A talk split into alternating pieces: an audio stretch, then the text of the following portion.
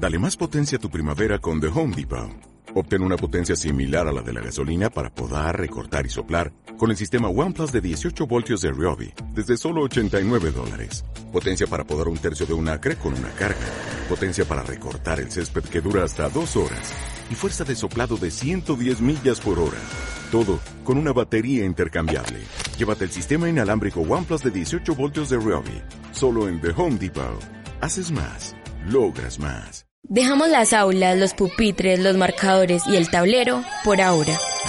Pero no dejamos el conocimiento y por eso nos mudamos a la radio. Somos Profe al Aire, el espacio radial educativo de la organización Coredi, porque la educación es un diálogo que se transforma constantemente. Profe al Aire. Hola, ¿qué tal? Son las cinco y media de la tarde. Confieso que es mi hora feliz, porque bueno, ya va terminando el día, pero qué mejor que terminar el día con conocimiento en todas las áreas, español, ciencias sociales, ciencias naturales, ética y demás, pasando por todos los grados, porque aquí acompañamos el aprendizaje y la formación de todos los grados a través de nuestro programa Profe al Aire, pensado desde la organización Coredi para que usted continúe con su formación en casa y podamos nosotros aportarle a esas actividades académicas en esta época de confinamiento porque así la normalidad se vaya recobrando pues el COVID-19 sigue ahí. Esta semana maravillosa ha sido de ciencias sociales. Hemos hablado de los medios de transporte, hemos hablado de culturas precolombinas y demás y le ha llegado el turno a nuestro, nuestra sección de bachillerato, por decirlo de algún modo, porque nos acompañan nuestros profesores de nuestro programa de educación rural o más conocido como Modelo Z y viajamos a las hermosísimas tierras de San Francisco, tierras que nos abrazan con sus aguas deliciosas, mucho charco delicioso y bueno, saludo a nuestro profe invitado, Harold Quintero, profe, qué bueno tenerlo con nosotros en Profe al Aire, ¿cómo vamos? Eh, buenas tardes Juan, muy bien, ¿y ustedes qué tal? ¿Cómo se encuentran? Profe, contentísimos de poder contar con usted en el día ah, de hoy en esta clase de sociales, así que tengo listo mi cuaderno, listo para tomar apuntes y para aprender mucho. Profe al aire, hoy te acompañamos desde nuestro programa de educación rural, Profe al aire. Ah, bueno, de eso se trata. Listo, hombre Juan, yo le voy a hacer una pregunta de inicio. ¿Para usted qué es la democracia? Profe, pues a lo largo de mi bachillerato entendí que la democracia, pues, es un modelo donde en una nación todos cuentan, es decir, cada persona tiene voz y voto. Sí, eso es correcto.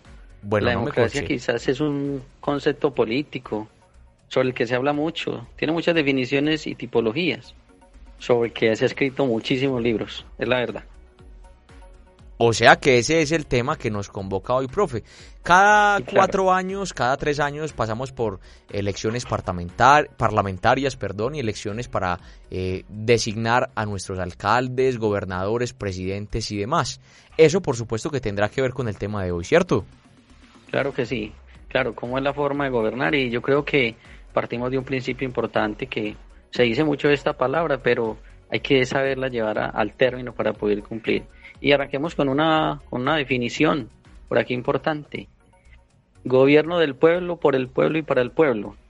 Debe ser la democracia. Esto lo dice Abraham Lincoln, presidente de Estados Unidos. Entonces mire que nos lleva a, a pensar que está orientado a qué? Al beneficio de todos. Profe, con este entremés yo creo que vamos ubicándonos un poquito entonces en contexto para que ustedes pongan su clase. Ya sabemos que democracia entonces es gobierno del pueblo, para el pueblo y por el pueblo. Listo, muy bien. Entonces voy a arrancar con los orígenes. ¿Dónde inició esto? Y esto inició bastante lejos. El surgimiento de la democracia puede ubicarse más o menos en Grecia en el año 50, 500 antes de Cristo. Y viene el vocablo griego demos igual a pueblo y kratos igual a gobierno. Por eso entonces decía al inicio del pueblo y para el pueblo, ¿cierto? Esto surge en Atenas, quien primero adoptó esta forma de gobierno en oposición a la aristocracia. Se conoce como democracia directa. En general, el gobierno ateniense funcionaba mediante una asamblea en la que participaban los ciudadanos y tomaban decisiones. Los ciudadanos atenienses eran hombres mayores de 20 años. Se basaba en un principio de igualdad política entre los ciudadanos. Vamos entendiendo, Juan, el tema. Sí, señor, yo sé que muchas cosas de las que suceden en nuestra actualidad, ¿cierto? En nuestra forma de vida y en este caso de gobierno, tienen sus raíces, profe, hace muchísimos años. Y por supuesto, entiendo entonces que el término democracia y esa concepción, pues se remonta a la antigua Grecia, lo que conocemos como la antigua Grecia, y esa concepción de política que se fue formando en ese entonces. Sí, señor, es correcto. Entonces, vamos a continuar. Dice, para que hubiera un quórum manejaban 600 de, 6, de 1.000 a 600 a 6.000 ciudadanos, un consejo de 500 miembros que preparaba la agenda. Se reunían unas 40 veces al año, imagínense cómo sería, rapidito, muchas veces. ¿Y ahí qué pasaba? Se discutían que leyes para mantener el orden público, finanzas, impuestos, política exterior, funcionamiento de las fuerzas militares y navales se privilegiaba el consenso y la unanimidad, porque según lo que se dice es buscar un equilibrio, ¿cierto? Donde todos tengan la posibilidad de participar. Cuando ello no era posible, se recurría a la votación. Mire que aquí estamos hablando de lo que hacemos nosotros. Pero esto tiene unos cambios importantes que lo vamos a ir viendo en el transcurso del programa. Eh, aquí plenamente pues no incluía ni a las mujeres ni a quienes fueran descendientes de atenienses. Solamente partía de una sociedad griega donde eran ciudadanos. Solamente los hombres mayores de 20 años y los no ciudadanos estaban mujeres, extranjeros y esclavos. ¿Cómo la ve? ¿Cierto? Complicado. Sí, señor. Muy complicado. Pero bueno, esto, esto empieza a cambiar un poquitico. La democracia representativa Luego, al final de la democracia griega hubo un largo periodo de imperios y monarquías absolutas. Los primeros ejemplos de parlamentos se observan en Europa del Norte, con Suecia en el siglo XV, más tarde en Inglaterra en el siglo XVIII. Entonces mire que aquí ya empiezan a ir cambiando cosas, porque tampoco, aunque se hablaba que era totalmente buscando una unidad, si habían diferencias, solo contaba X cantidad o X población y los otros no eran tenidos en cuenta, o sea que realmente no era una democracia orientada a servir. La representación se hizo necesaria al conformarse los estados nacionales que podían abarcar grandes extensiones territoriales y de población. Entonces mire que aquí ya van dando unas definiciones importantes. Y ahorita, ya con este abrebocas de todo lo que vimos, cómo ha sido el proceso de surgimiento, cómo ha avanzado, cómo se mueve en las diferentes formas de mandato, vamos a hablar de unas características de la democracia representativa, que significa la soberanía posible de autodeterminación, recae en la población, pero está depositada en representantes el gobierno requiere en el consentimiento de los gobernantes, ¿cierto? O sea, es necesario que ellos aporten y que trabajen en el proceso que tienen que hacer para poder alcanzar las metas comunes.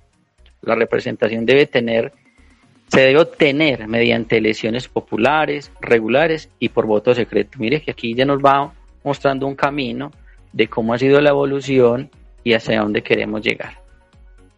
Ahorita nos, ya con este proceso que ha pasado, nosotros también lo podemos contextualizar de muchas maneras, como nosotros en la actualidad lo estamos viviendo. Y yo me remito en este momento al, donde los, a nuestros estudiantes de estrategias pedagógicas zetas, ¿usted cree, Juan, que cómo nosotros podemos en, ese, en esa partecita, ya en el salón de clase, cómo podemos practicar esta democracia? Profe, yo me atrevería a decir que por la experiencia también que hemos tenido, esas votaciones que se realizan dentro de un dentro de las instituciones para elegir a los personeros, a los representantes de grupo o a los representantes ante el consejo directivo, pues van dando luces de cómo nosotros traemos a la actualidad todas esas cosas que tuvieron su origen, en este caso en Grecia, y que hoy también podemos denominar democracia. Sí, excelente Juan. Eso, muy bien. Ese proceso nosotros lo hacemos todos los días, desde el salón de clase, de muchas formas. Y es como usted dice, al inicio, cuando empezamos el año, escogemos monitores, se hace un proceso de votación donde se hacen unos candidatos, escogen una persona que lo representa, luego en el mes de marzo y abril que se da el proceso de, de elecciones de personeros, se hace un proceso con todos, entonces mire cómo ya la vamos llevando adentro del salón de clase, mire dónde la trajimos y ya la vamos contextualizando. La democracia en la actualidad, cómo en este momento se está manejando de alguna manera, ¿cierto? Toda democracia hoy es representativa, aunque tiene elementos de democracia directa. Hay diferentes formas de entender la democracia como países democráticos, son cosas distintas, ¿cierto? ¿Y por qué adoptar esto? O sea, ¿por qué es necesario esto? Porque esto que ayuda a evitar el gobierno de autócratas y tiranos. O sea, ¿qué pasa? Ya cuando solo un gobierno se, se convierte en un solo, en un solo mandato, solo una persona, eso ya se convierte en tiranía para el pueblo, ¿cierto? Ya no dejan pensar, solamente lo que digan. En cambio, con un proceso de esto, lo que facilita es que hayan cambios, que hayan ideas, que hayan pensamientos y que orienten los procesos del pueblo en beneficio de la comunidad. ¿Qué pasa esto? Garantiza sus, a los ciudadanos derechos fundamentales que gobiernos no democráticos no garantizan ni pueden hacerlo. Entonces, por eso es tan importante el proceso de, que haya una democracia. Asegura a, sus, a los ciudadanos un mayor ámbito de libertad personal. También le permite a las personas proteger sus intereses personales, ¿cierto? Porque todo siempre nos preocupa nuestra estabilidad, nuestra tranquilidad, pero cuando de pronto se hace de alguna manera un proceso bien orientado en la persona, donde todos puedan acceder, donde todos participen. Es que la democracia nos tiene que llevar siempre a, ser personas libres, a respetar al otro, a aportar para los cambios.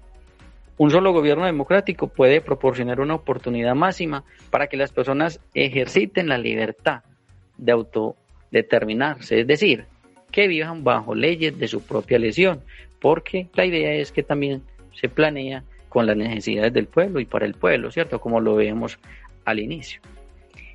La democracia promueve el desarrollo humano más plenamente que cualquier alternativa diferente, ¿cierto? Porque está enfocada en el ser. Solo un gobierno democrático puede fomentar un grado relativamente alto de igualdad política. Pero mire que esto ya se va haciendo es conciencia y importante porque ya las personas empiezan a entender para qué es la democracia y cuál es el sentido que tiene.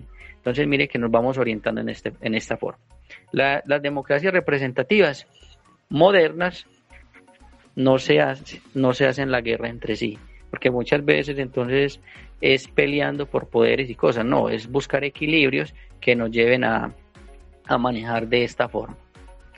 Bueno, entonces aquí, mire cómo vamos ahondando es claro el tema, lo ha podido entender Juan, cómo va con los apuntes, cómo va, cuente a ver para si seguimos en ese orden o cambiamos de ideas. Profe, aquí tengo mi cuaderno ya bastante lleno de apuntes y por supuesto que ha estado muy interesante, profe, porque creo que es importante entender, como lo hemos hecho en esta semana de sociales y demás, cómo muchas cosas tienen su origen años atrás y permanecen en el tiempo y pues llegan a constituir aspectos bien importantes de una nación, de una cultura y de una población. Entonces yo creo que vamos bien, profe. Ah, bueno, excelente. Entonces ahorita vamos a meternos un poquito por la demanda, por la demanda, la competitividad y todo lo que tiene que ver con la democracia. Entonces partimos de la democracia electoral, que es competitiva también genera incertidumbre, ¿cierto? Porque por lo general cuando hay un proceso, eh, vámonos a un municipio X, donde dos personas están, están esperando ser elegidas para un cargo público, el pueblo está siempre en incertidumbre, porque no sabe, bueno, ¿será que el que escogimos y no sirve? ¿Será que sí? ¿Será que no? Entonces esto ocasiona esto. Pero esto nos ayuda a que, además, debe estar orientado a que a elecciones regulares, libres y justas. Y una cosa muy importante aquí, cuando se habla de democracia, el respeto por el voto. El voto aquí es muy importante y es exclusivo. Eso es de una sola persona y, personal, porque muchas veces la conciencia se vende por, por cualquier cosa y no es así, ¿cierto? Entonces es muy necesario que haya claridad cuando las personas hacen procesos de estos, de saber elegir y también que es exclusivo y personal. Aquí en este proceso hay una inclusión de todas las fuerzas políticas, que permite que haya cada día una mejor adaptación de un poder pero en beneficio del pueblo, siempre orientado hasta allá. La democracia como, como forma parte de vida, ¿cierto? ¿Por qué se dice? Porque es importante. Porque bien orientada nos, nos consigue, nos da pues una libertad, libertad de pensamiento, libertad de poder hacer, de ayudar, de tomar libres decisiones. Igualdad, donde se busca que todos, de alguna manera, tengamos lo necesario, sin excluir a nadie. Pluralidad, ¿cierto? Que haya, que todos quepan dentro de un mismo estado, que nadie quede por fuera. Entonces, mire lo, lo bonito de esto. Muy importante una palabra aquí que juega un papel importante. También nos ayuda que cuando hay democracia hay que tolerancia, aceptar al otro como es, sin distensión de credo ni raza. Mm, legalidad, también dentro de los términos importantes. Y, y uno muy importante que nos lleva a pensar lo de la participación.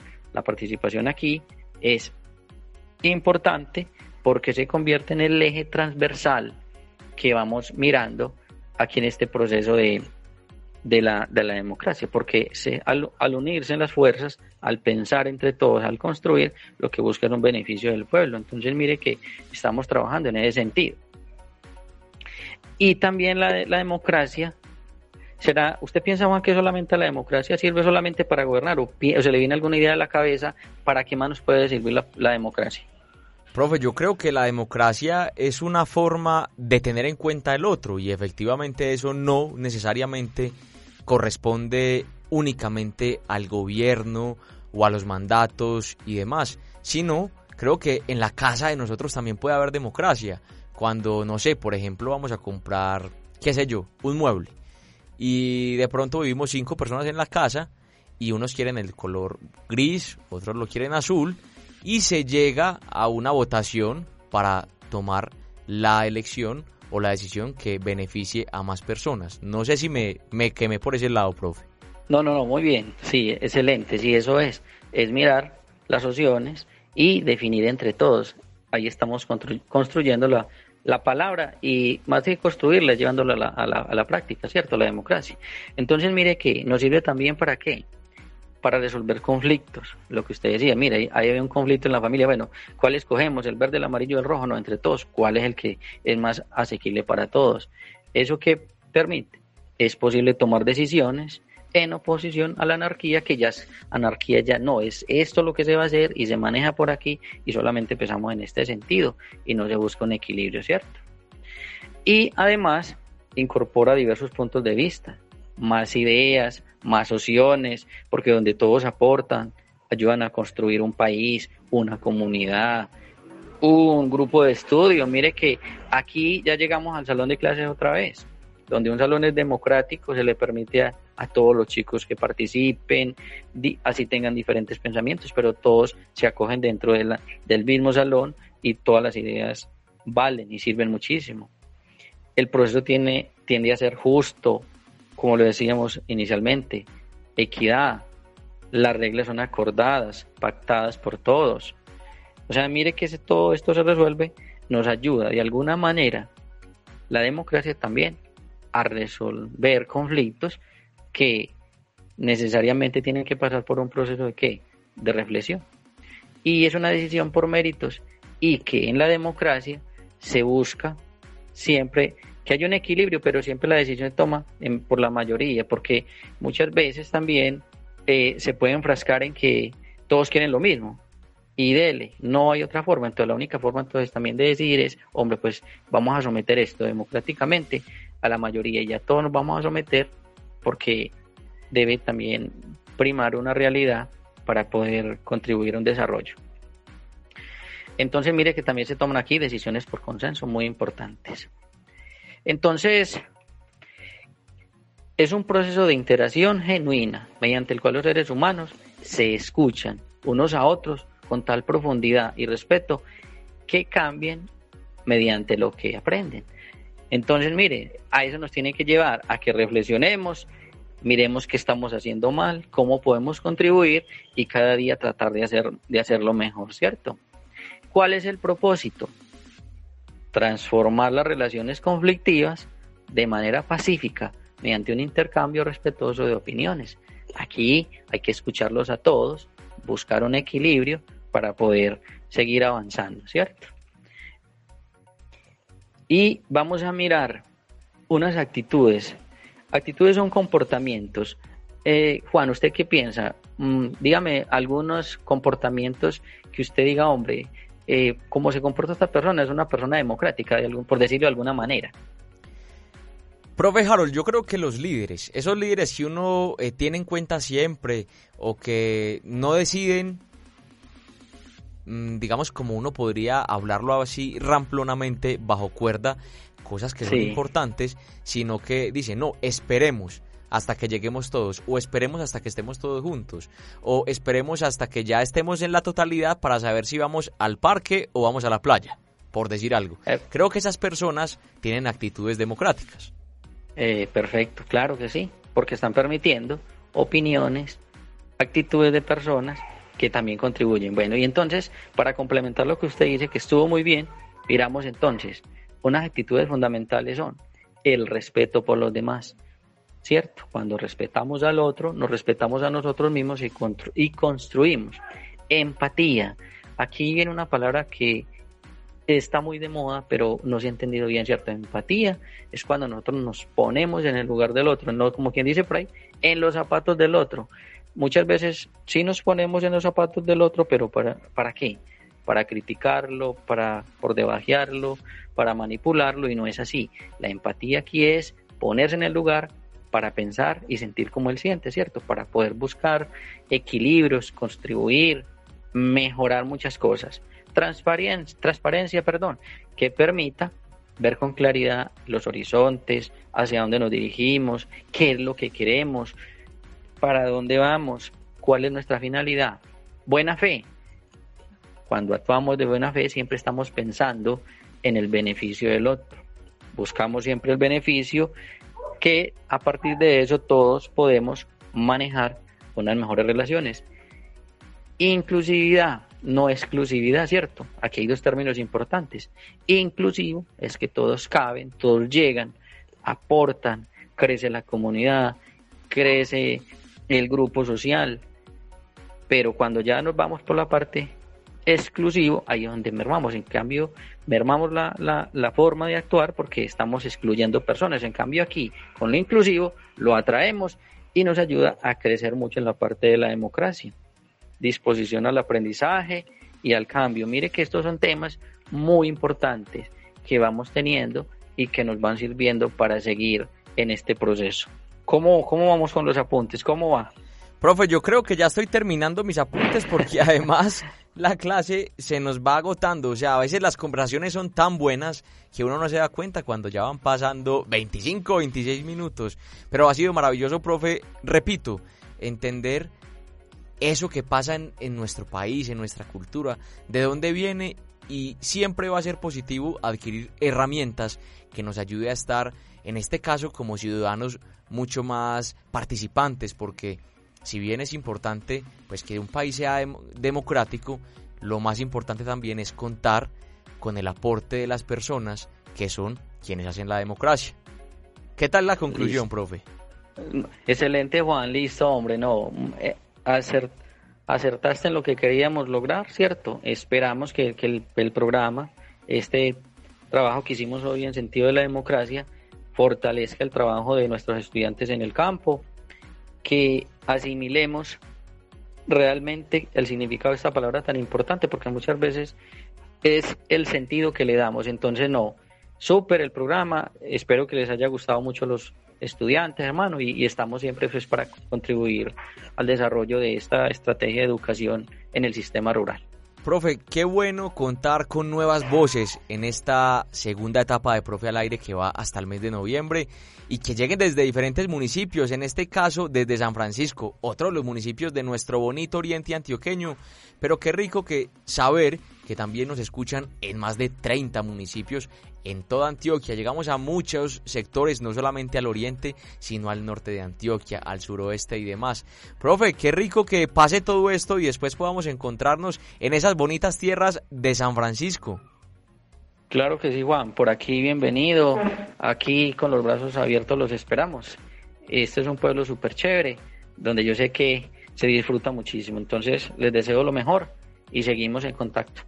Gracias, profe, y a ustedes, oyentes, infinitas gracias por dejarnos acompañarlos en esta formación que llevamos desde casa y también a quienes no están estudiando y simplemente son oyentes de Coredi FM 90.5 porque a las 5 y 30 continúan pegaditos al dial y lo más importante, pues dejan que lleguemos con información que nunca está de más en esto que es Profe al aire. Mañana cerraremos nuestra semana de las ciencias sociales desde el municipio de Santa Bárbara, así que bien pendientes a las 5 y 30 porque esta es una cita a la que no podemos faltar. Yo soy Juan Tobón y mañana bien puntuales por esta dial los 90.5. Dejamos las aulas, los pupitres, los marcadores y el tablero por ahora pero no dejamos el conocimiento y por eso nos mudamos a la radio. Somos Profe al Aire, el espacio radial educativo de la organización Corey, porque la educación es un diálogo que se transforma constantemente. Profe al Aire. Sintonícenos de lunes a viernes entre las 5 y 6 de la tarde.